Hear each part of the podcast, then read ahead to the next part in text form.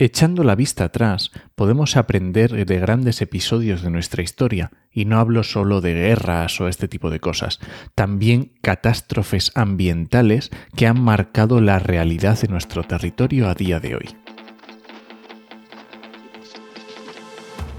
Comienza Actualidad y Empleo Ambiental, un podcast de Juan María Arenas y Enoc Martínez.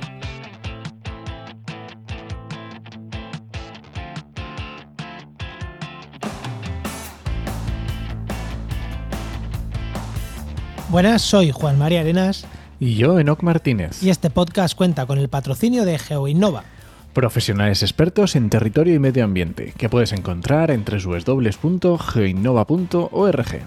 Hoy, en el programa 118 del martes 16 de noviembre, nos vamos a Murcia para hablar de la bahía de Portmán, que creo que en algún programa lo hemos tratado, hemos de pasada, y, hoy vamos a, a ver lo que pasó allí que es un tema, creo que bastante interesante, ¿eh? ¿no? De lo que, de lo que pasó y de lo que, de cómo se mueven los hilos de la política, de la sociedad. Creo que es, creo que es un tema muy puntual de un sitio, pero creo que bastante referente de lo que ha pasado en muchos otros sitios. Pero antes de eso, ¿no? ¿Qué tal? ¿Qué tal? ¿Qué tal tu semana? Pues muy bien, muy bien. Eh, tenemos nuevo podcast, nuevo podcast que todavía no puedo decir pero es un divulgador en temas de medio ambiente bastante conocido, mm, en Twitter sobre todo, pero tiene YouTube y ha sacado un libro. ¿Qué has estado, qué has estado esta semana liado con eso? Sí, ya hemos estado ahí preparando y no sé si a lo mejor la semana que viene ya podemos decir quién es. Venga, a ver si sí, a ver si sí.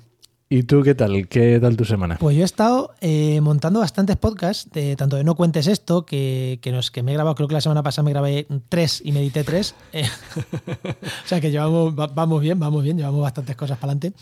Y, también con Diario Área, que estamos haciendo un cambio de las páginas web del, de Diario Área y Diario Costa del Sol. Ya sabéis, es un periódico al que les, gestionamos la parte, de, parte del periódico, de, la, parte, la parte digital, lo que es la página web y demás. Y hemos estado cambiando un poquito el diseño, que al final los periódicos digitales cada, cada X tiempo tienen que darle una vuelta al diseño para cambiar algunas cosas y estamos ahí, ahí con los cambios, con los cambios en, en Diario Área. Pues muy bien. Bueno, ¿y le damos ya más al invitado o qué? Venga, preséntanos, ¿a quién tenemos hoy? Pues hoy tenemos con nosotros a Raúl Travé Molero, que es doctor por la Universidad Miguel Hernández en Antropología Social y Cultural y licenciado en Antropología y en Periodismo, y actualmente profesor asociado de la UNED. Muy buenas, Raúl, ¿qué tal? Hola, muy buenas. Eh, muchas gracias, eh, Enoch y Juan, por invitarme a, vuestro programa. Muy buenas. Que, que, nos hemos dejado de tu presentación, algo que haya dicho, uy, tenéis que haber dicho que, Nada, me encanta la tortilla. básicamente esos son los, datos importantes de, mi, carrera. Muy bien, pues oye, pues eh, eh, vamos pues, con el empleo. Venga, vamos con el empleo y así llegamos antes al tema.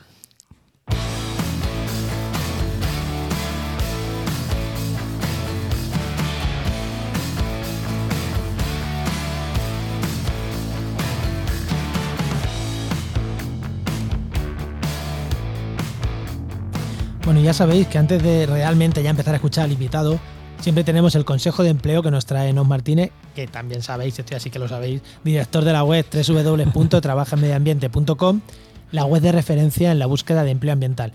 Biólogos, ambientólogos, químicos, ingenieros que trabajen en el mundo del medio ambiente, entrar ahí que hay un montonazo de ofertas de empleo actualizadas todos los días.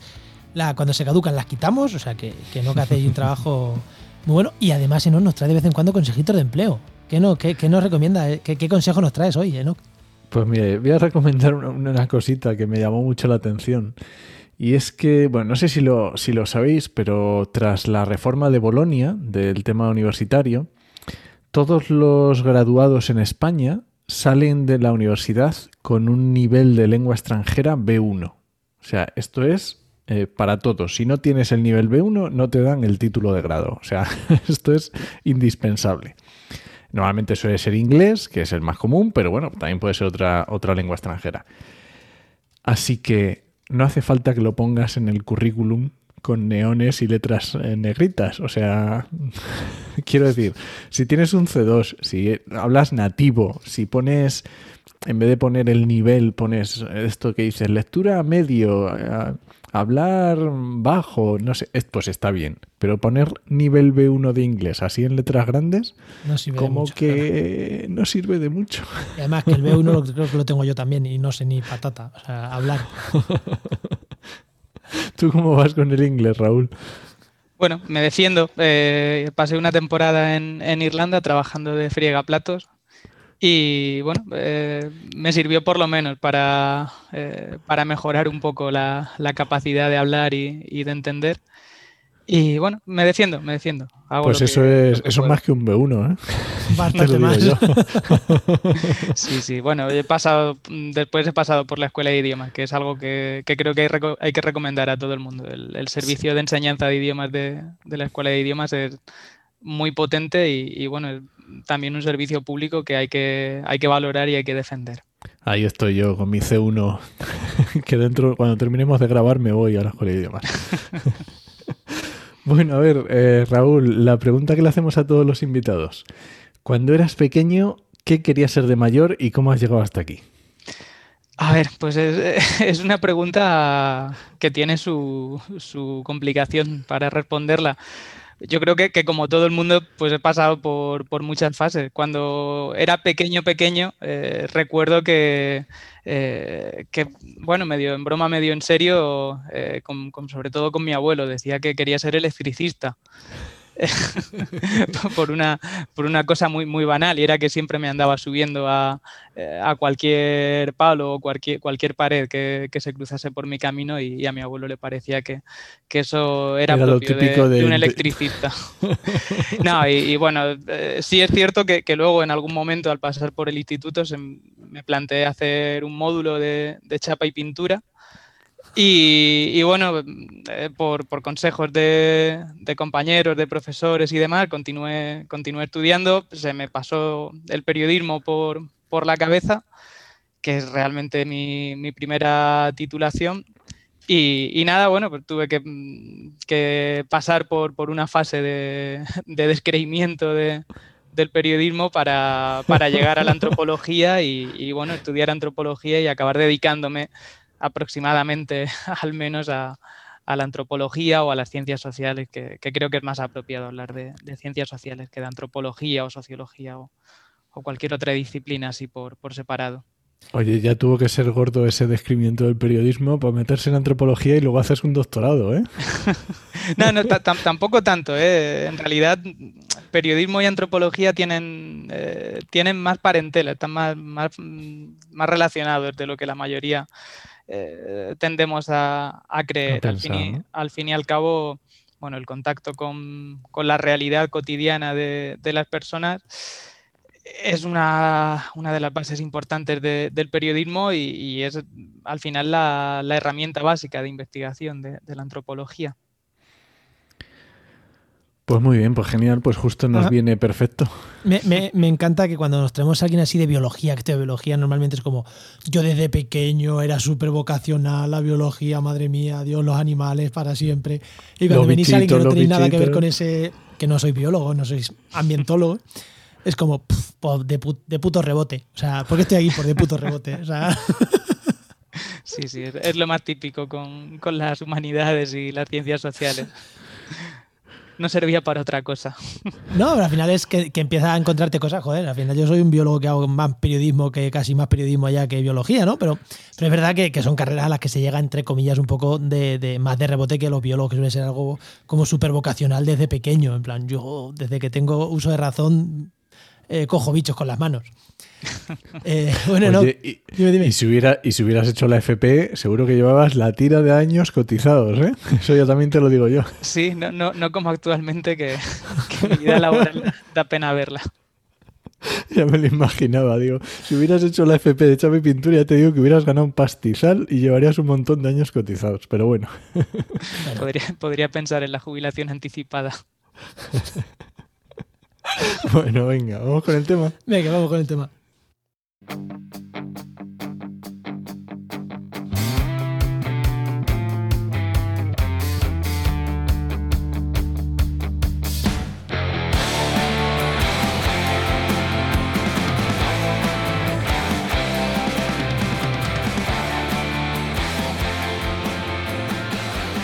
Orman ha vuelto a ser noticia esta semana y como viendo siendo costumbre desde 1991, nos enseña cómo la incompetencia, el cinismo y sobre todo la defensa de intereses económicos particulares sobre los generales son el eje sobre los que gira la política regional.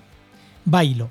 Esta era la, el tweet que puso, que puso Raúl, y nos pareció eh, genial porque iba un hilo mm, genial de qué es lo que ha pasado en la bahía de Portman y por qué desde 1960, 1950 tenemos problemas allí y en la actualidad siguen estando.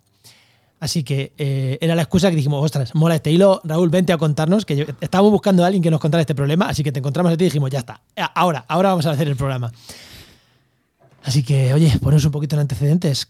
Bueno, primero vamos a decir, ¿dónde está la bahía de Portman? Porque has dicho regional. Y a ver, intereses económicos, incompetencia política y demás. Así, sin no más, yo apostaría lado. ¿no? Efecti- Efectivamente es, es Murcia. Eh, bueno, me temo que, que, aunque no nos guste reconocerlo, o no a todos en, en Murcia les guste reconocerlo, pues son ahora mismo eh, características que, que definen a, a la realidad política de, de la región de Murcia y me temo que, que vienen definiéndola pues, desde hace mucho, mucho tiempo. Y, y yo, lo, yo lo siento mucho, Raúl, pero siendo de Albacete y habiendo un chiste fácil de Murcia, tenía que hacerlo. Es, es así. yo lo siento, es, va en mis genes. No, eh, bromas aparte, cuéntanos un poquito eh, qué es, qué, o sea, ¿dónde está Portman eh, realmente situado? Bueno, eh, Portman está en, en el sureste de, de la península y en el sureste de, de la región de Murcia, eh, nada, a, a apenas unos pocos kilómetros de, de la ciudad de Cartagena, que supongo que prácticamente todo el mundo la conoce y, y la sitúa. Forma parte del, municipio de, La Unión, es una pedanía de- del municipio de, La Unión, que bueno, es un, es un municipio que, por decirlo muy brevemente, se crea eh, en el siglo XIX de manera eh, expresa para, vincular a una serie de, territorios que, están empezando a, vivir y a ser muy importantes eh, por la minería, fundamentalmente de plomo. Y Portman, pues también, esto es importante tenerlo en cuenta, está a, a muy pocos kilómetros, apenas a cuatro kilómetros de- del primer eh, resort de, de la región de Murcia, que es uno, uno de los mayores, el, el resort de la Manga Club. Eh, se le conoce de, de muchas maneras. En su momento pues fue el- simplemente el campo de golf o, o eh, la Manga Club. La Manga Club creo que es el, el nombre que tienen actualmente, aunque han ido cambiando. Y, y bueno, pues podemos imaginar que si está muy cerca de este resort, pues está muy cerca de, Cabo de Palos, a unos 20 kilómetros aproximadamente. Y, y bueno, ya esa, esa es la distancia, ¿no? Del, donde comienza la, manga del Mar Menor y, bueno, pues a menos kilómetros todavía, pues algunos de, los pueblos de la cuenca de- del Mar Menor. Eso iba a decir, o sea que estáis al ladito, al ladito del Mar Menor, al- hacia el oeste, ¿no? De- del Mar Menor. Eh, sí, en realidad estaría como en la parte sur de, de la cubeta de- del Mar Menor. Vale, vale, vale. Y claro, y como nos has dicho, esto comienza en el siglo XIX con unos asentamientos, vamos a decir, de apoyo mineros o, bueno, en ese sentido, ¿no? Sí, a ver, la, la historia minera de, de Portman es mucho más antigua. Bueno, no podríamos ir, a- o hay quien se va incluso al, al Eneolítico, eh, pues, los íberos, los romanos, etcétera, durante la, eh, la Edad Media o la primera modernidad de- en España, pues ya tuvo un, un papel importante la, la sierra minera, pero sobre todo sí, ya en el, en el 19 eh, cuando hay un redescubrimiento de, de los filones de, de la sierra minera y bueno, pues toda una se, se- se- por un lado se aprovechan, digamos, una serie de poblados que, que ya existían y otros se crean es proceso eh, debido al, boom minero que, se genera durante, durante esos años, alrededor fundamentalmente de- del plomo, como digo. Primero en realidad se crean una serie de, fundiciones en, en Cartagena y, la necesidad de alimentar las fundiciones pues anima también a, buscar y, recuperar los yacimientos que, hay en la sierra minera o que había en la sierra minera. Vale. Sabemos que tenemos, ya vamos situándonos. Tenemos una zona en Murcia, en- muy cerquita del mar. Eh, a ser una bahía, es una bahía de, de mar realmente, lo que la gente conoce como bahía. Y tenemos al lado unas, una empresa minera que hace extracción de plomo. Vale. ¿Y ¿Qué une las dos cosas? La extracción de plomo con la bahía, que, las, que las une realmente alrededor de 1960. A ver, eh, sí, lo, que ocurre es que después de, la guerra civil, y bueno, eh, aunque sea solo en un paréntesis, pues me gustaría decir que, durante la guerra civil las minas de, de la sierra minera eh, se colectivizaron y, funcionaron de manera colectiva de, manera bastante eficaz. Fue un, periodo muy interesante y que está muy poco estudiado. Lo dejo ahí. Porque hay, alguna cosa escrita, pero, pero es un tema para, profundizar en él. Para sacar munición, perdona Raúl. No, no, bueno, eh, claro, el, plomo se utilizaba para, imagino, no, no, tengo claro para, para, qué se usaba o si era sobre todo para, para, seguir exportando lo que era lo que se hacía originalmente. Entiendo que, en parte sí que se usaría para, hacer munición, pero yo no tengo esa, esa, información, esos datos, yo no, los, he, no los he estudiado.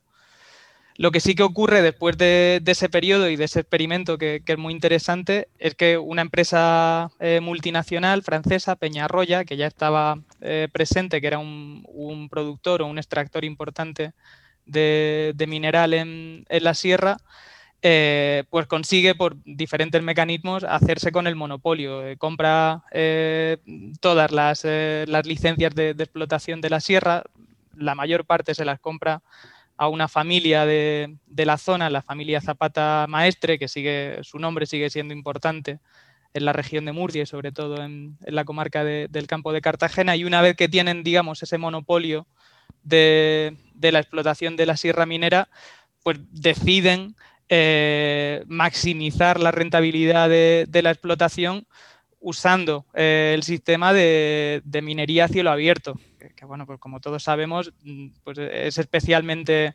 eh, invasivo con, el territorio, es totalmente disruptor. ¿Qué ocurre? Que, la minería a cielo abierto facilita la, obtención del mineral, pero genera un problema inmenso que, que, que hacer con, todos los estériles, con todos los residuos que, no son mineral. En este caso, eh, y es lo que une la explotación minera con, la bahía, lo que, lo que se decide y lo que se permite es verter eh, una cantidad brutal de, estériles, de residuos mineros, además mezclados con, reactivos químicos directamente al mar. A ver, cuando hablamos de, lo digo por, porque a lo mejor hay alguien que esto a mí me pilla, yo sé bien lo que es, ¿no? Y, seguro que muchos de nuestros oyentes también, pero a lo mejor hay alguno que, no. Cuando hablamos de mina de cielo abierto, estériles y residuos mineros, lo que hablamos es, cuando, cuando una, mina es eh, no es a cielo abierto, es la típica mina que entra por una galería, se pica, se saca el, el, el mineral, el carbono, lo que sea, pero cuando es a cielo abierto es que se entra con una excavadora, se va llevando todo lo que hay y va sacando, y se va llevando a otro sitio donde de ese mm, camión lleno de tierra que hemos extraído y que hemos hecho el agujero.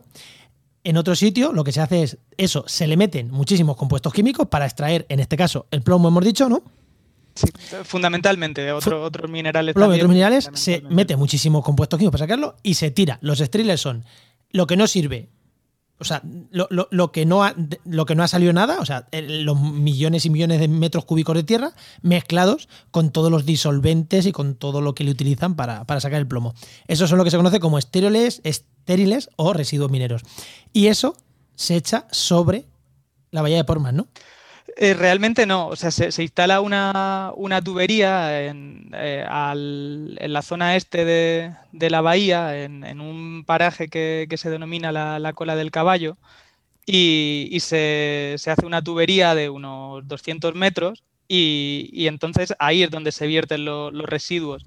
Los estudios preliminares decían que, que esos vertidos, que igualmente eran eh, contaminantes debían ser arrastrados por la marea mar adentro.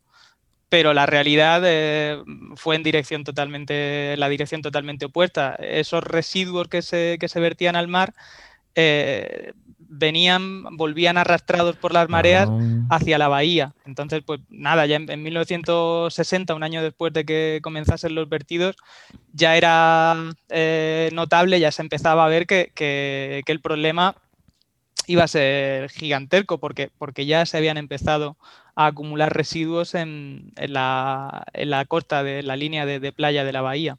O sea, que habían hecho una tubería grande para echarlo un poco lejos y que en el mar se diluyera, que se perdiera, que no se viera a la vista, y resulta que la marea lo que estaba haciendo era traerlo de vuelta y meterlo en la bahía. Todos esos residuos los estaba volviendo otra vez. Era una especie de emisor, no, no un emisor submarino como, en, otros casos se, se, utilizan, sino un emisor eh, vamos, como las minas a cielo abierto.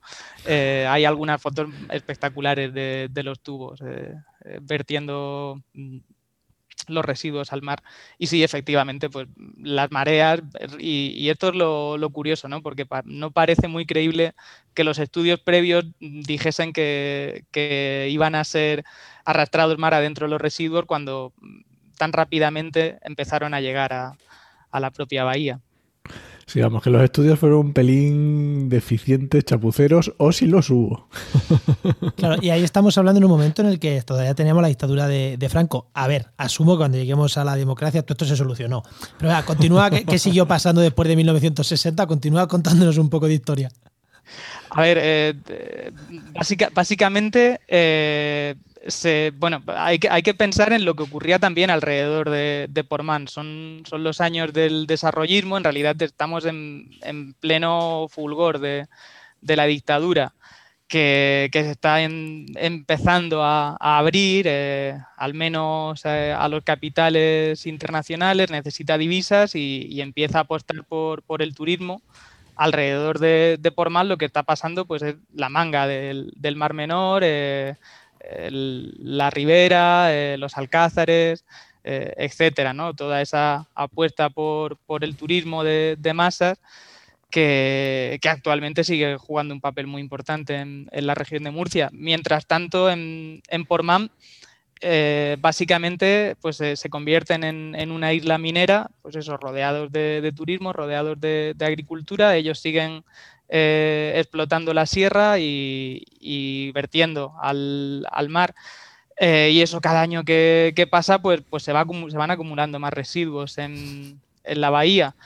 En un primer momento se suponía que, bueno, se habían puesto una serie de, condiciones a, los vertidos y entre, entre las condiciones, una de ellas era que el, que el tubo de vertido debía ser más largo. ¿vale? El origen, originalmente debían haber sido 400 metros de, de tubo. Eh, parece que, que, decidieron ahorrar y lo dejaron en, en, 200. Y otro de los compromisos era si había avenidas y si se acumulaban algunos residuos, la, la compañía Peñarroya tenía que, que dragar todos los años las avenidas, los, vertidos que fuesen eh, acumulándose en, la bahía. Eh, una de las primeras decisiones de, eh, la dictadura franquista fue liberar a Peñarroya de esa obligación anual de, dragar los vertidos que, se, acumulaban en la bahía, que, ni siquiera originalmente se, consideraba que fuesen a ser muchos.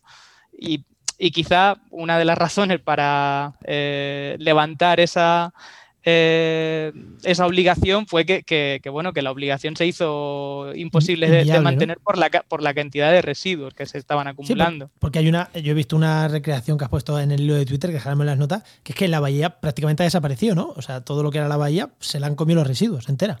Sí, actualmente no hay bahía. Eh, bueno, hoy en día que, que hay un, eh, este, se quedó ni siquiera a medias en, el comienzo un proyecto de, regeneración eh, y se, extrajeron unos pocos centímetros de, residuos si, si llegas y, se ve como un charco.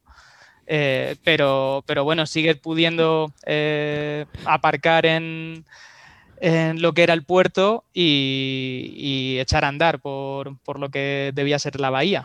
Bueno, no nos hagas spoiler todavía, espera, espera, que nos queda mucho tramo me parece. Yo estoy ahora mismo imaginándome el desarrollismo pleno de la manga del Mar Menor, que tantas veces hemos visto estas imágenes de ecologistas, ¿no? Que te ponen la manga del Mar Menor prístina, unas playas, no sé qué, y de repente te ponen 20 o 30 años después hay unos rascacielos y tal, y al lado estaba esto. O sea, es que es alucinante. Pero claro, y esto ni, ni apto para el baño y nada. O sea, ah, ni actualmente ni en aquel momento o en aquel momento a ver, eh, apto para el baño, eh, pues depende de lo que confiemos en, las mediciones. Eh, sí se supone que, es apto para, el baño.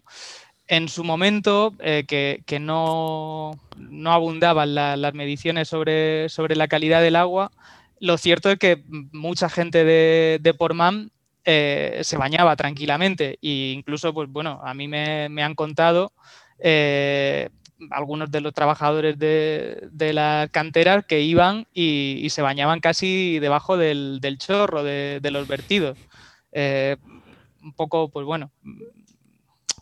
Oye, y la gente, y la gente haciendo un poco de risa de, la situación.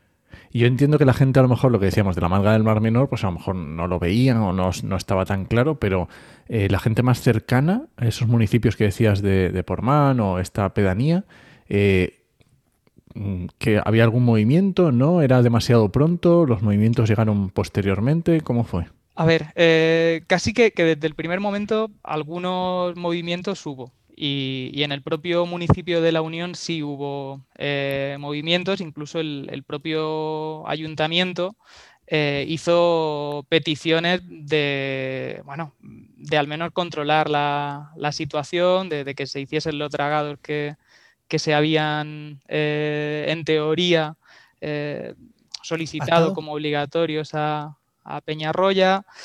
Eh, hubo, cartas al director y, muchas e importantes. En su momento fueron un, escándalo en, la región o por lo menos en, la comarca.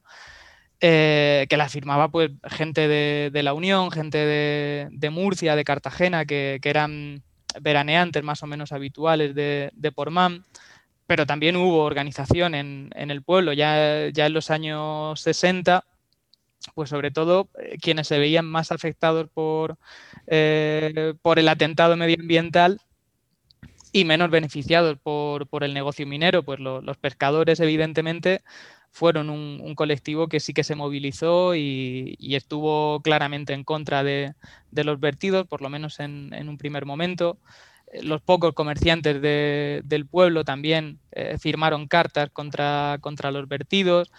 Y bueno, claro, también aquellos que, tenían alguna propiedad eh, cerca del puerto, que también veían claro, que, era, eh, pensemos, como he dicho antes, que alrededor pues teníamos la manga, teníamos eh, los pueblos del Mar Menor, sabían que, sus propiedades, que sus terrenos allí podrían valer mucho dinero o no valer nada y que con los vertidos no, no valían nada. Esa gente también se, eh, se organizó y se movilizó dentro de, las posibilidades que, la dictadura dejaba. Es decir, sí, sí que hubo movimientos de, resistencia y de protesta desde el principio, pero se enfrentaban a, un monstruo muy poderoso. Que, ya hemos dicho, que, acabó cuando la dictadura. Estamos seguros que o sea, llegó al final de todo y todo esto se solucionó. Eh, entonces, un pelín de ironía ahí en mi palabra. Vale, eh, entonces, estamos en un momento en el que eh, ahí asumo que la empresa esta multinacional tenía muchísimo poder económico, tenía muchísimas compra de voluntades y pudo hacer lo que quiso. Vale, llegamos al final de la dictadura. Se acaba la dictadura. Eh, ahora ya, en teoría, la democracia le da más poder al pueblo de lo que tenía la dictadura. ¿Qué ha ido pasando desde entonces? A ver, bueno, por dar un detalle ¿no? del nivel de, penetración del, del poder de Peñarroya en, el poder político del Estado. Durante los primeros años de, de funcionamiento a, pleno rendimiento del lavadero Roberto, que era la instalación por la que se, la que se procesaban eh, los minerales y, los estériles que luego se vertían, eh, Peñarroya tuvo, tuvo un presidente que luego fue eh, secretario de Estado de, Trabajo, eh, Romero Gorría, y, este secretario de, Trabajo, eh, del, Ministerio de, Trabajo franquista, luego en los años 80 volvió a ser presidente de, Peñarroya, es decir, que, la entrada y la salida, esto de las puertas giratorias, funcionó en, doble, en doble dirección. Y bueno, con, un personaje tan, tan evidente y tan claro como el presidente de, la, compañía o de la filial de la compañía en, España. Un personaje que, bueno, que, ya en, democracia no solo fue presidente de, volvió a ser presidente de Peñarroya, sino que, fue también miembro del Consejo de Estado.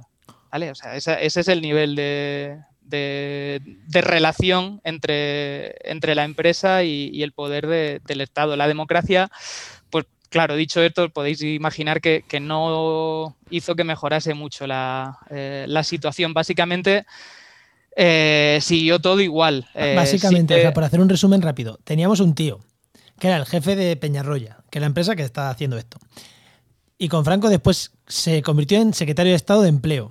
O sea, un cargazo de, trabajo, cargazo. Llega la democracia y este tío, en vez de desaparecer y tal, vuelve a la empresa donde estaba haciendo, haciendo lo mismo y después es secretario de Estado eh, con el gobierno ya. Es, parte, parte, parte del Consejo de Estado. Eso, parte del Consejo de Estado de España. Vale. O sea que asumimos que democracia la cosa no ha cambiado.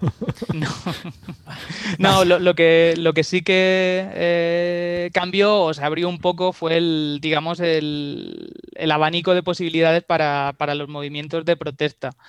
Y, bueno, aunque sí que durante el propio franquismo se empezaron a surgir y a organizarse, eh, pues sobre todo movimientos ecologistas, también algunos grupos de maoístas en, en la Unión tuvieron cierta importancia en la organización de, acciones, de recogidas de firma, de protestas. Eh, pero bueno, todos estos movimientos sí que, digamos que, tienen más posibilidades de, actuar y de hacerlo eh, con la cara destapada eh, pues con la llegada de, la democracia, aunque esto siempre es relativo, porque bueno, la, presión contra quienes eh, planteaban la disyuntiva entre minería o, medio ambiente, o por lo menos un intento de, compatibilizar las dos cosas, pues bueno, la, presión del pueblo y de la gente que, ahí veía su, eh, su, sustento cotidiano y el de, el de su familia, pues, pues era importante. Es decir, que no solo eh, estaba la, represión franquista, que, era muy clara, muy evidente y, la que más peso podía tener, sino que también estaba eh, pues eh, la mirada y a veces también las actuaciones inquisitivas de, parte del pueblo contra quienes en, en, Portman y en la Unión se organizaban para, para de, algún modo, de algún modo combatir esa forma de, explotar la sierra que a la gente del pueblo eh, poco a poco se estaba, estaba viendo que esa era también su forma de vida. En plan, eh, o sea, reventar la valla de Portman y, y dedicarse a la minería, poco a poco estaban viendo que era su forma de vida también. A ver, es que eh, hay que tener muy en cuenta que, que Portman es una pedanía muy pequeña en, sus mejores momentos del de la segunda mitad del siglo XX, pues tuvo unos 2.500, 3.000 habitantes y, la mayoría de, los cabezas de familia, es decir, pensemos en la época, fundamentalmente trabajaban los hombres, pues en, una, en un porcentaje muy importante de, las familias de Portman, el hombre trabajaba en, para Peñarroya de manera más o menos directa, casi siempre, pues ya fuese en el lavadero, ya fuese en, las canteras o en las oficinas, pues, pues trabajaban eh, la inmensa mayoría para Peñarroya. Eso de por sí era un, eh, un elemento de, control social muy importante, porque, porque bueno, sí, eh, se defendían los intereses de, la empresa, sí, pero se estaban defendiendo o defendían sus intereses propios como, como trabajadores y, como familias que necesitaban eh, unos ingresos para, seguir viviendo. Claro, al final en un, en un tema, en vamos, en un impacto ambiental tan grande como puede ser este, no tenemos que olvidar que no es solo un solo factor, que aquí conviven muchas cosas, muchas personas, muchos intereses mm, privados eh, de cada persona, de cada empresa, de, de mil formas, ¿no? ¿Y cómo va, cómo va evolucionando? O sea, ¿cómo tenemos ahí los años 80, los años 90? ¿Cómo está actualmente?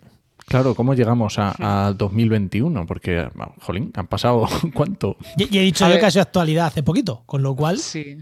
¿cómo hemos llegado? A ver, bueno, los años 80 son, son interesantes.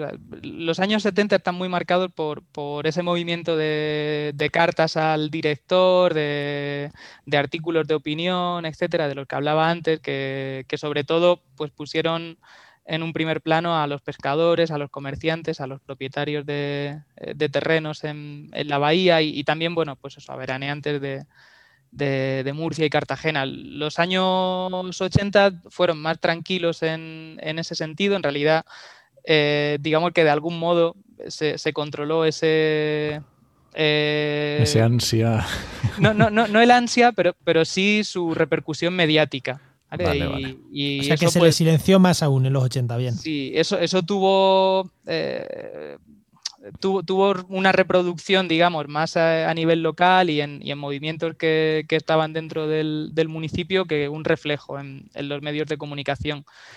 Que sin embargo sí tuvo un, punto súper mediático. en, el 86 o en el 87, ahora no recuerdo exactamente el año, bueno, esto hay que pensar que, en Europa eh, pues se veía como, una cosa escandalosa. En España no se hablaba mucho, en, en, Europa pues bueno, se, veía y, quien lo veía pues lo veía como un escándalo.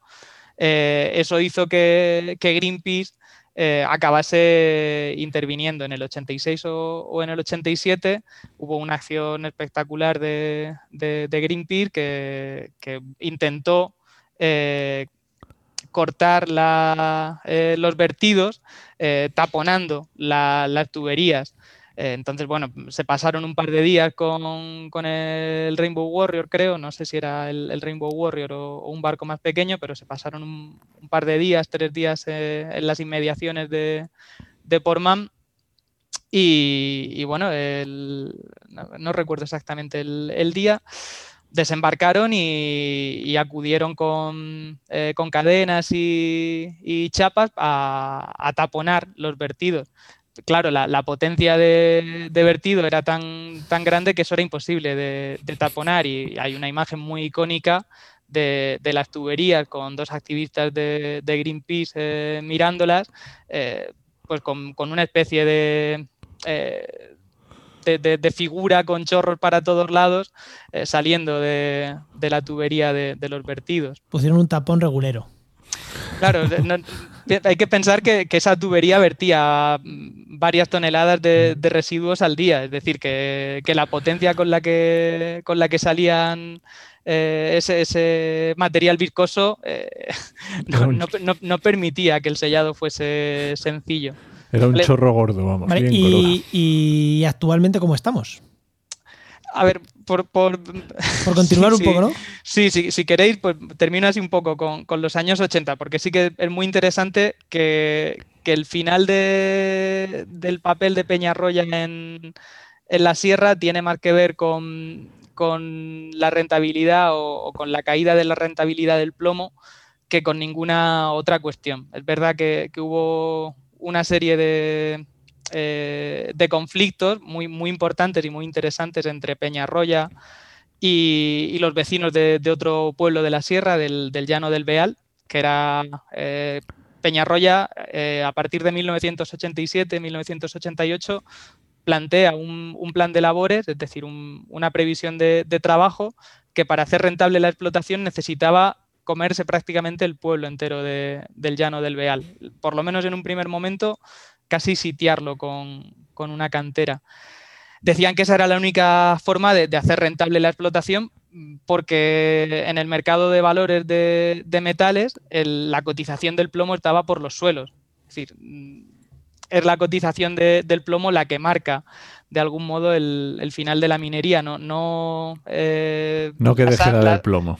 Ni siquiera las ansias eh, de, justicia de, la población o, de los grupos ecologistas, ni, nada de eso. Es la, cotización del plomo la que lleva a Peñarroya a considerar que, aquello ya es imposible de, hacer rentable. Y, y en el 88 88-89 eh, acaban vendiendo eh, todo, activos y, pasivos, a, a Portman Golf, a, una empresa en este caso que, eh, que, ya no es una multinacional, sino que es una, empresa de, un par de, constructores de, Cartagena.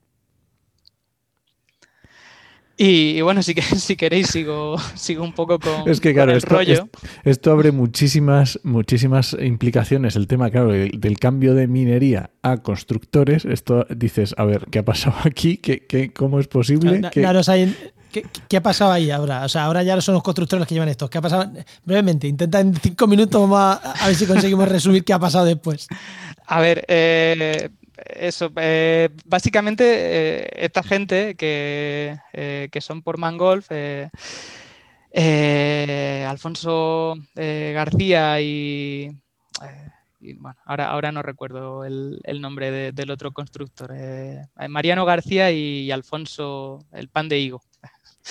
En fin, lo, siento por, por, la falta de concreción ahora mismo. Nada, no, no, no hay problema, no hay problema bueno, entran con el compromiso de, continuar con la explotación minera, pero también con el compromiso de reconvertirla a, eso, al negocio de la construcción y al negocio del turismo, o por lo menos del turismo residencial. Ellos tenían la, esperanza, eh, pensemos que solo la esperanza y, nada más de que desde las administraciones públicas se acometiese la, regeneración de la bahía y la regeneración de, la sierra para que el negocio de turismo residencial fuese, fuese posible y fuese atractivo. Eh, lo cierto es que, bueno, pues ni se ha regenerado la bahía, ni, se ha regenerado la, sierra y, el negocio que ellos esperaban que fuese muy rentable de, turismo residencial, pues todavía está a, la espera. La, cosa fue tan, eh, tan turbia o tan poco clara que, bueno, hay eh, investigadores Egea Bruno, por ejemplo, un, historiador murciano que, ha trabajado mucho, mucho el tema, que, defiende que, eh, que, por Mangold de algún modo tenían un acuerdo con, Peñarroya. De hecho, Peñarroya mantuvo un porcentaje pequeño, pero, pero que existió en los primeros años de participación en, en por Mangold, eh, porque de ese modo eh, se, se especula que, para Peñarroya hubiese sido más fácil pues, mm, hacer esa transformación de la minería al turismo residencial sin tener que cargar con, eh, la, regeneración de, un espacio que ellos habían destrozado. Esto, esto queda en, la especulación, no está demostrado y de hecho hay investigadores que, que mantienen posturas contrarias pero sí, sí es verdad que, en el imaginario colectivo de, la Unión y de Portman, eh, pues esto se da por, por hecho. se considera que, que Portman Golf eh, funcionó de algún modo pues como, como testaferro de, de Portman Golf para hacer lo que a Portman Golf le hubiese sido pues imposible. A Peñarrubia a ser imposible. A, a Peñarroya. A Peñarroya, sí. a Peñarrubia no. claro, y a ver, estamos en 2021 en la Unión Europea, llevamos ya no sé cuántos años en la Unión Europea con unas leyes ambientales súper ambiciosas. Esto tiene que estar ya, vamos, precioso, bonito. La bahía de Portman tiene que ser un, un, paraíso. Pues eh, debería, sí, debería, pero, pero no. Eh, doy otro paso atrás. En el 96 se, juzgó eh, a, Peñarroya y, bueno, hubo muchas esperanzas puestas en, ese juicio. Se, esperaba que, bueno, considerando que ellos habían obtenido la, licencia bajo, una dictadura, es decir, bajo un régimen eh, cuya legalidad debía ser puesta en cuestión por, la democracia, pues se les condenaría a, pagar por, la regeneración de, la bahía y de la sierra. Desgraciadamente, y, aquí, bueno, pues, igual tenemos que señalar que, la, continuidad, la continuidad entre la justicia franquista y la justicia eh, de, esta democracia, pues, pues ha sido casi total, o total. Eh, porque eh, se, les volvió a, exonerar de, la responsabilidad sobre la contaminación de la bahía y la sierra y la necesidad de, la regeneración. Es decir, los tribunales democráticos eh, avalaron las decisiones de, la dictadura franquista en, este ámbito. Habían sido ellos. Básicamente, básicamente porque, porque sí, no, ha habido un, cambio en, en el sistema de, No ha habido una democratización. A ver, para, para si alguien nos escucha desde fuera de España, que no sepa la historia de esto, o sea, acabó la dictadura en España, pero eh, la justicia de la dictadura franquista fue la que se mantuvo en, la democracia. O sea, es, ahí no hubo cambio, hubo cambio a nivel político, pero no a nivel judicial. Esto lo digo para que, si alguien desde fuera de España nos está escuchando, que sepa cómo. O sea, cuando decimos que había o que, eran los mismos, es que literalmente eran los mismos. o sea, salvo alguna lavada de cara pequeñita, eran los mismos, literalmente. Por tanto, pues claro, no, no consideraron que que, la justicia de la democracia pudiese cuestionar las decisiones de, la justicia de la dictadura. Eh, bueno, dicho, dicho esto, sí que la Unión Europea ha mantenido una, posición bastante coherente. Ellos eh, sí que mantienen la posición o, han siempre exhibido la posición de que quien contamina paga. Y en ese sentido, la Unión Europea sí ha defendido o ha tendido a defender la, la posición de que si eh, por Mangolf va a obtener beneficio de, la regeneración de, la bahía, aunque ellos no fuesen los responsables de la contaminación, sí debían participar, sí deben participar en la financiación de, la regeneración de, la bahía. Eh, bueno, si, si, no, si tuviésemos que entrar a, contar todo lo que, lo que ha pasado entre 1990 y 1991 con porque por un lado tendríamos el fin de los vertidos en el 90, por otro en, el 91 el fin de, la, de la minería. Eh, bueno, pues nos podríamos volver un poco locos. Porque tenemos para hacer una serie de. Tenemos para hacer una serie entera de, de HBO de Netflix. Sí, yo, bueno, las últimas palabras de, mi tesis son, son de hecho unas líneas del Sísifo de, de Camus, porque bueno, esto se, parece bastante al, mito de, de Sísifo. Y incluso más a partir del final de, la minería, porque ha habido una cantidad de, planes de, regeneración que, constantemente eh, han ido siendo eh, sustituidos por otros planes de, regeneración que, se han cumplido y que se han vuelto a sustituir por otros planes de regeneración. Eh, ya sí pues, estamos. Bueno, totalmente loco. Creo que, el, mejor ejemplo para entender hasta qué punto ha llegado esto es que eh, cuando en, 2013, 2013, 2014 se, va a sacar a licitación el, contrato de, uno de los proyectos de, regeneración, que, además pues, debía llevar eh, debía culminar con, digamos, un, proyecto que, había sido consensuado entre las diferentes administraciones y con la participación de, los vecinos de, de, Portman, que ellos siempre han tenido muy claro que querían participar en, la toma de, decisiones sobre, sobre, el futuro de, la bahía y sobre el futuro de, su población, además con un sentido ambiental eh, muy potente, con, ganas de, recuperar la bahía y con ganas de, no volver a caer en el error de dejar que, una empresa sea la, dueña y, la, que decida absolutamente mm, todo sobre, sobre el futuro del pueblo. Pues este proyecto, que es el que, el que debía haberse llevado a cabo, acaba suspendido porque en el Ministerio de, Medio Ambiente durante unos días desaparecen misteriosamente eh, unos, eh, unas de las plicas, unos de, los sobres del, concurso para, la concesión del contrato y claro, eh, ya se, queda totalmente contaminado el, proceso y hay que volver a, a empezar. Y en ese volver a empezar, eh, la administración regional con, la connivencia del Ministerio de Medio Ambiente, que en ese momento pues, volvían a, coincidir y ser los dos de, del Partido Popular, eh, pues piensan que mejor que regenerar la bahía es eh, permitir que, una empresa alemana, Aria, explote como yacimiento mineral la propia bahía. En ese momento, y aquí pues, quizás es interesante ver cómo, como cuestiones así de economía internacional acaban jugando un, papel en, todo esto. Eh, eh, la magnetita eh, estaba por las nubes en el mercado de, metales. Y, se decía que se dice que hay bastante magnetita en, los residuos que, cubren la, bahía de, de Portman.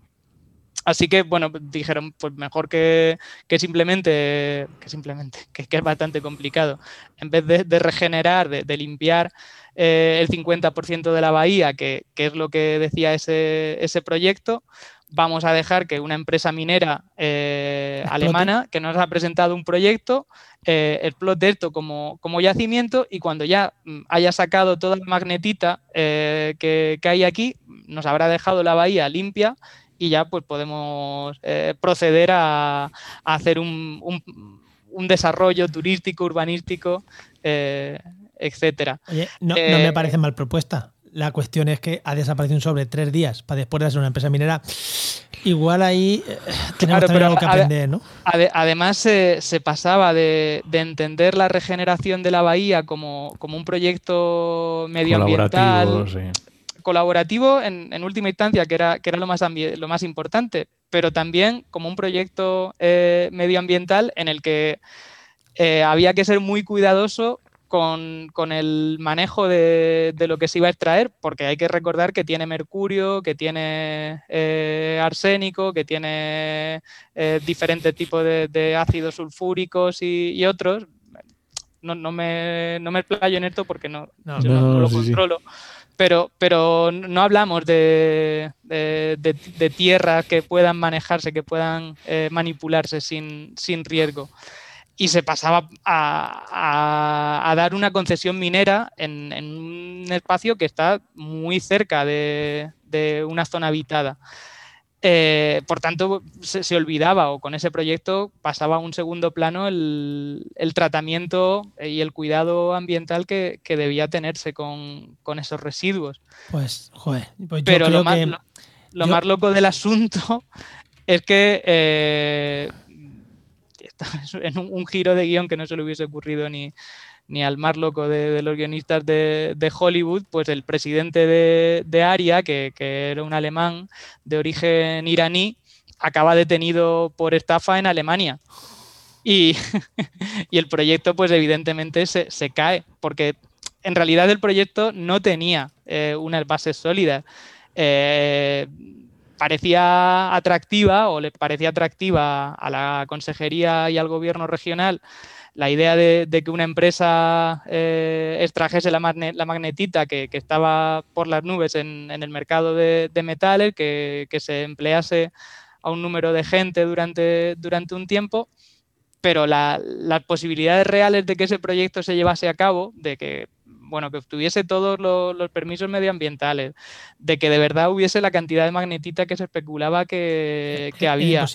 De que la empresa tuviese los recursos para, o quisiese mm, poner los recursos para explotar de un modo, mm, por lo menos solo medio seguro, aquello, pues eh, es que, es que no tenía ni pie ni cabeza. Ay, madre mía. Y, y, todo esto, estamos en una zona que está entre el Mar Menor, atento a lo que pasaba ahí. ¿Y al sur qué tiene? ¿Qué, qué, otro paraje también bastante peculiar tiene al sur que también ha estado muy machacado? Bueno, eh, me imagino que te refieres al, Parque Regional de, de Calblanque. Exactamente. Eh, y, bueno, sí, de hecho, por Mangold, por ejemplo, intentó en su momento eh, intercambiar terrenos contaminados de, del, de la cuenca visual de, de Portman por terrenos del Parque Regional de, Calblanque para, para urbanizarlos. Claro. No, si tontos no eran, ¿no? Tontos no eran. pues eh, esa, idea contó con el apoyo del gobierno regional, por supuesto, y, otra vez fue Europa, fue la, Comisión Europea la que impidió que, ese intercambio, que esa permuta de terrenos y la urbanización de terrenos en, en Calblanque se llevase a cabo. con, todo el cariño del mundo, ¿qué hacemos con esa zona? O sea, Napal. Porque es que de verdad, pero Napal me refiero con los políticos de esa zona, o sea, no con la zona.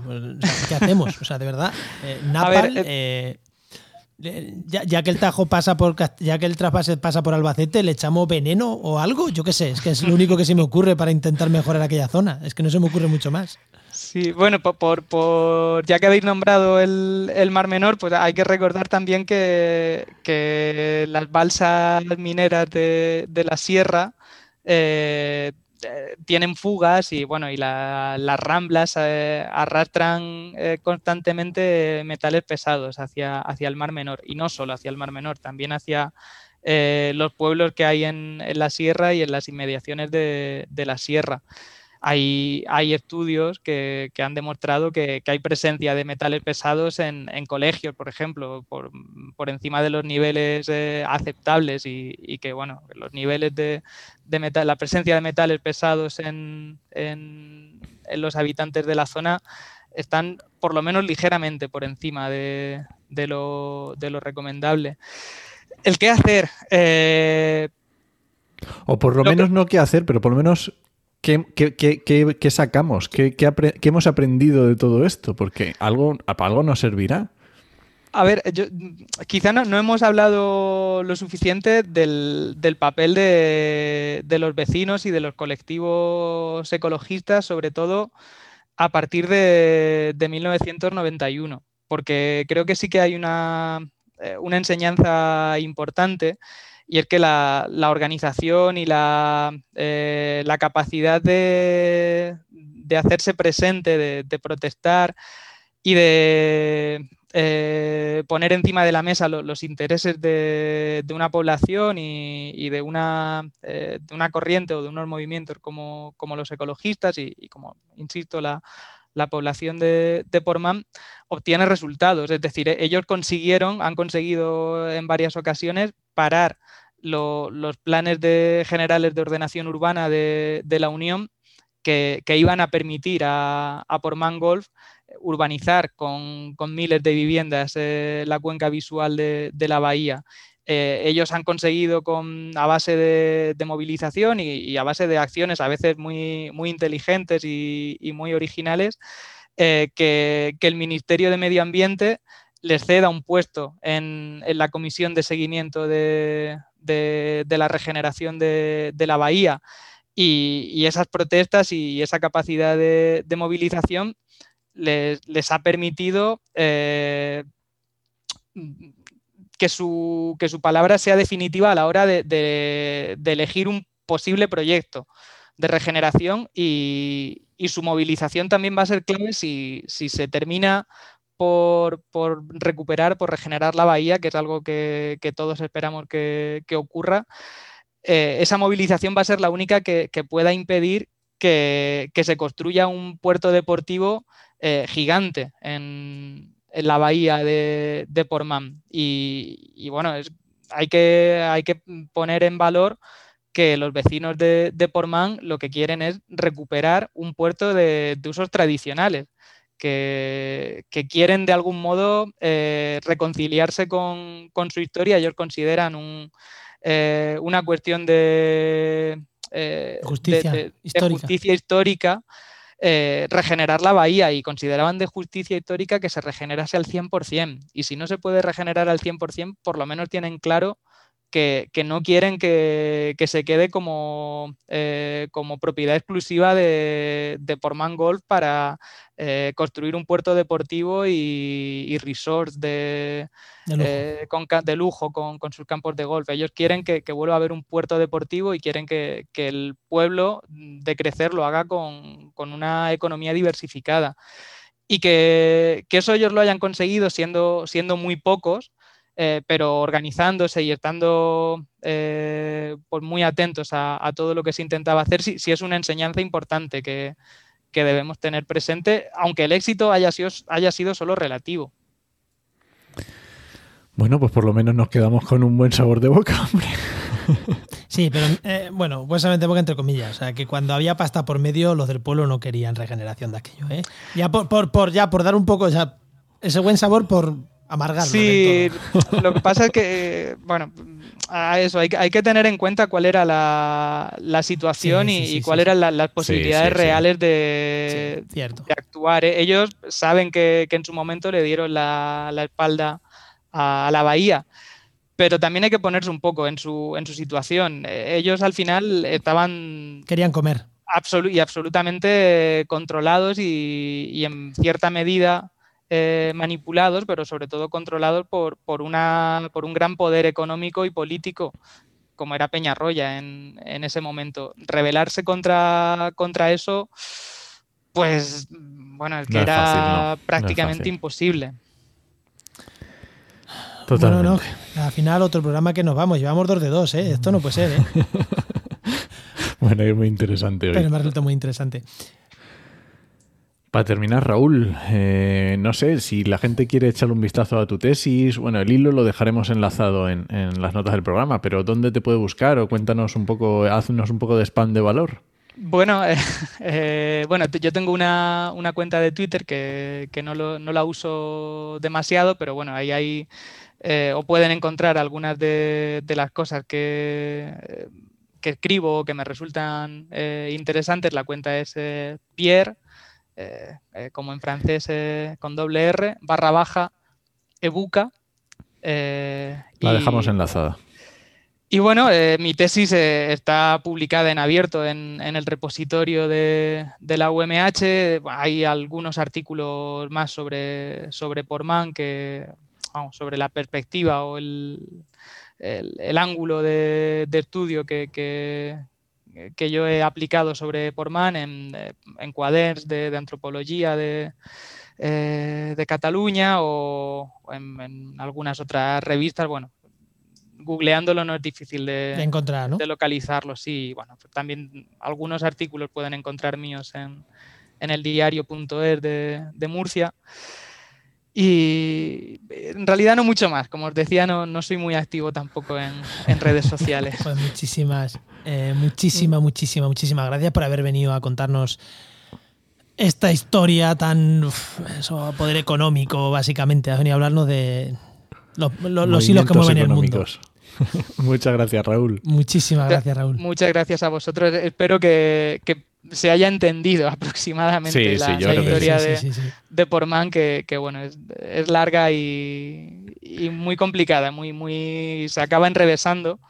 Así que sí, bueno, para quien esté interesado, pues igual echarle un vistazo por lo menos a, ese hilo, igual aclara. Alguna cosita, sí, sí, sí. sí un poco el, el batiburrillo que he podido yo eh, montar aquí. Y ver las fotos que también está muy bien. Muchas gracias, Raúl. Hasta Muchísimas otra. Gracias, Muchas gracias a vosotros. Hasta luego. Hasta luego.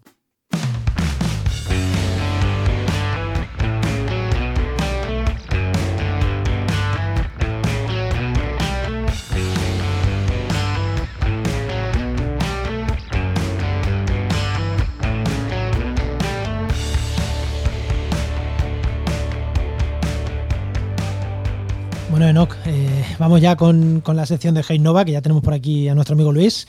Muy buenas, Luis, ¿qué tal? Hola, hola, ¿qué tal? ¿Cómo estamos? Muy buenas, Luis. ¿Qué tal, Enoch? ¿Y de, qué vamos a hablar hoy? Pues hoy creo que toca algo de riesgos naturales, que además coincide muy bien con el programa que hemos tenido. ¿De qué nos vas a hablar, Luis? Pues hombre, eh, vamos a hablar de un poquito la mezclita que tienen los riesgos naturales, eh, la ordenación del territorio y eh, unas herramientas fantásticas que me gustan mucho. no me digas más, los sistemas de información geográfica. Eh, Efectivamente, sí, los sistemas de información geográfica. Eh, dado que estas herramientas pues son, mm, digamos, son base, son clave para poder eh, evaluar mejor el territorio en el que estamos y sobre todo, evidentemente, ordenarlo mejor. Claro, es que yo, o sea, yo pienso en un SIG y digo, es que, o sea, eh, es para esto. Joder, pero, o sea, ¿cómo? Porque claro, yo, yo lo veo claro, en plan, esto se hace con mapas de riesgo, ¿no? De cada industria tiene sus riesgos, se cruzan los mapas y saben los mapas de riesgos.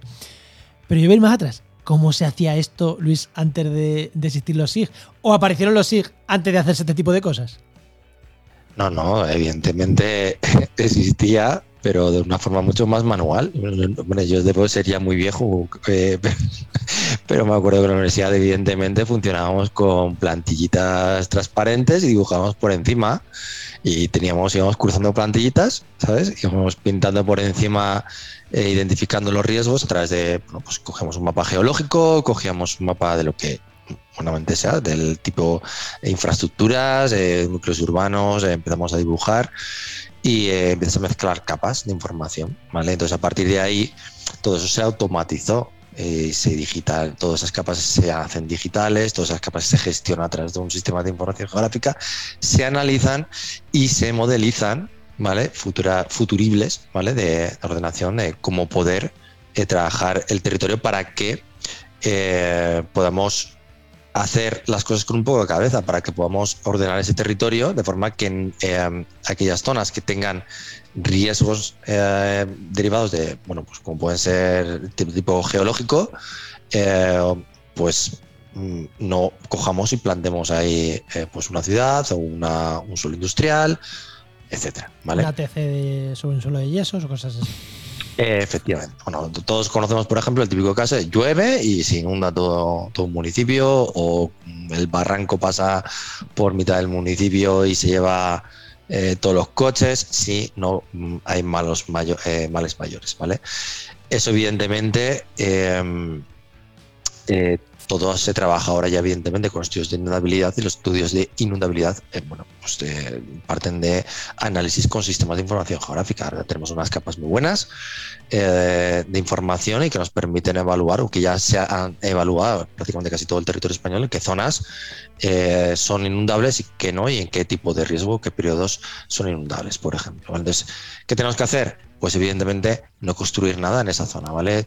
O sea, tener un poco de cabeza a la hora de ordenar el territorio y pues no pongamos ahí un, suelo urbanizable de ningún tipo. Pero estos mapas, o sea, eh, no sé si preguntarte lo he entrar otro día, pero estos mapas son públicos. O sea, que la gente sabe estos mapas dónde están. Y, o sea, que, no es que tengas que hacer un mapa de estos de una habilidad, que hay muchos mapas de estos de riesgos naturales que, o sea, que, son públicos, ¿no? Que se sabe. O sea, que es. Que es sí.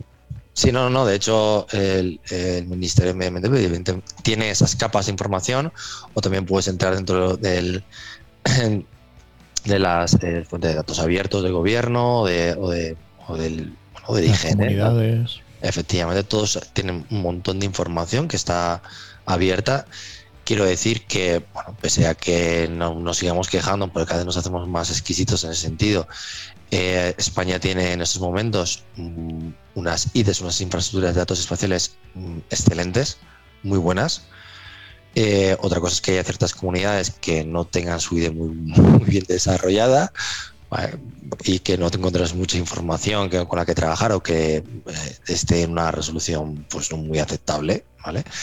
Pero cada vez mucho mejor. O sea, me acuerdo hace, no sé, 15 años que hacíamos estudios de inundabilidad y pues mm, que tenía que ir el topógrafo, pero es que ahora todo se hace con, con eh, sistemas eh, LIDAR, LIDAR de, escaneo y tienes unas resoluciones de 15 centímetros verticales de altura y, medio metro planimétrico, que es que realmente, o, menos, que realmente tienes unos, unos modelos digitales de superficie eh, sí, espectaculares, ¿no? Espectaculares, para hacer análisis visuales, para hacer análisis de indabilidad, para hacer un montón de cosas, sí, sí. Luego tienes que tener un ordenador que sea capaz de correr un sistema en el que tiene información de, ese, nivel, pero bueno. Efectivamente, pero al final, después de todo esto, eso no dejan de ser herramientas. Claro. Y ahí es donde entra después el valor del técnico que primero elabora ese, digamos, ese proceso y después sabe interpretarlo. Pero ya no es que solo interpretar lo que se me de aquí, eh, esta zona es inundable, ¿vale? Sí, o esta zona tiene este tipo de riesgo, sino el el técnico que es capaz de mm, ponderar todas aquellas variables que concurren en un mismo espacio, ¿vale? Identificar eh, cuál es la capacidad de ese suelo, identificar cuál es la em, eh, digamos ese suelo que cuál es su vocación, ¿vale? En ese sentido.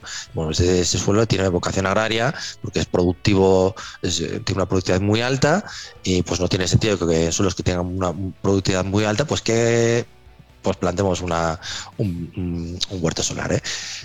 Por ejemplo. ¿vale? Y eso que cada vez las plantaciones mixtas, bueno, plantaciones, digamos, las instalaciones mixtas eh, agrícolas y, solares eh, cada vez se ven mejor, pero claro, hay que saber en este momento cuál es, o sea, qué tipo de plantación o qué tipo de suelo agrícola puedes combinarlas, ¿vale? O qué tipo de, de, digamos, de ganadería puedes meter también a trabajar en, en zonas de instalaciones solares. Es muy interesante ese tema, tenemos un día entrar a, tocarlo. Tengo dos temas apuntados para preguntarte en próximas secciones, pero hoy, eh, lo que riesgos naturales y sí, lo que nos quede claro, que hay un montón de mapas, que si tú hay un montón de mapas disponibles en todos los sitios, en todos los sitios, me refiero en todas las comunidades autónomas y demás, para descargártelos, para trabajar con ellos y que están disponibles y que si no los usas es porque no quieres, ¿no? Básicamente. Que no sabes. Bueno, yo me refiero a un técnico que sí que es. Que, voy, a, Sí, voy a sí, sí. entender que un técnico que trabaja en esto sabe. Claro, claro. ¿Vale? Muy bien. Pues genial, pues muchas gracias, Luis. Muchísimas Muy gracias, bien. Luis. Gracias a todos vosotros.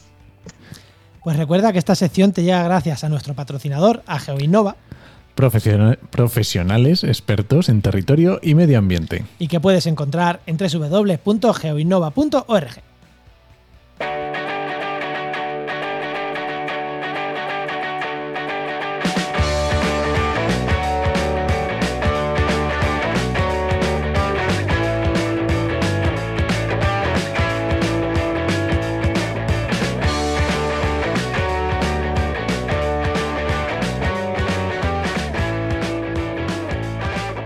Bueno, no, ¿nos vamos o qué? Pues venga, vámonos. ¿Pero me recomiendas algo? ¿O ¿Recomendamos algo a esta gente o algo o qué? Venga, vale, te recomiendo un podcast, ¿vale? Que Qué yo creo que no lo hemos recomendado, Qué original recomendando un podcast. pero es un podcast muy chulo que se llama La Factoría Azul. No sé si te suena, de- yo creo que no lo he recomendado. No. Pues La Factoría Azul es sobre LinkedIn, y es un podcast sobre LinkedIn. Oh, Y está bien, Oh, está, hombre, a ver, unos programas mejores que otros, pero yo está guay, eh, pero lo vamos, puedo ¿qué, qué- qué podcast no tiene unos programas mejores que otros? No sé de qué me hablas. Bueno, pues eh, escúchatelo, ya verás, te va a gustar. Eh, sí, esto me lo voy a apuntar, me lo voy a apuntar. Muy bien, ¿nos vamos? Venga. Pues nada, este podcast pertenece a la red de podcast Podcastidae, la red de podcast de ciencia, medio ambiente y naturaleza. Y muchísimas gracias por compartir este programa. Si os ha gustado este programa un poco más histórico, un poquito más diferente a lo que veníamos haciendo, eh, o sea, dínoslo, porque, oye, será por historias rocambolescas de políticos y ecologistas y demás en España. Sí, de eso creo que podemos hacer una serie Podemos empezar por larga. Murcia, seguimos por Alicante, o seguimos por Alicante, Valencia, o tiramos para abajo por Almería. O sea que para donde tiremos hay, hay, hay trecho donde cortar, ¿eh? Alrededor de Murcia no se quedan cortos tampoco, ¿eh?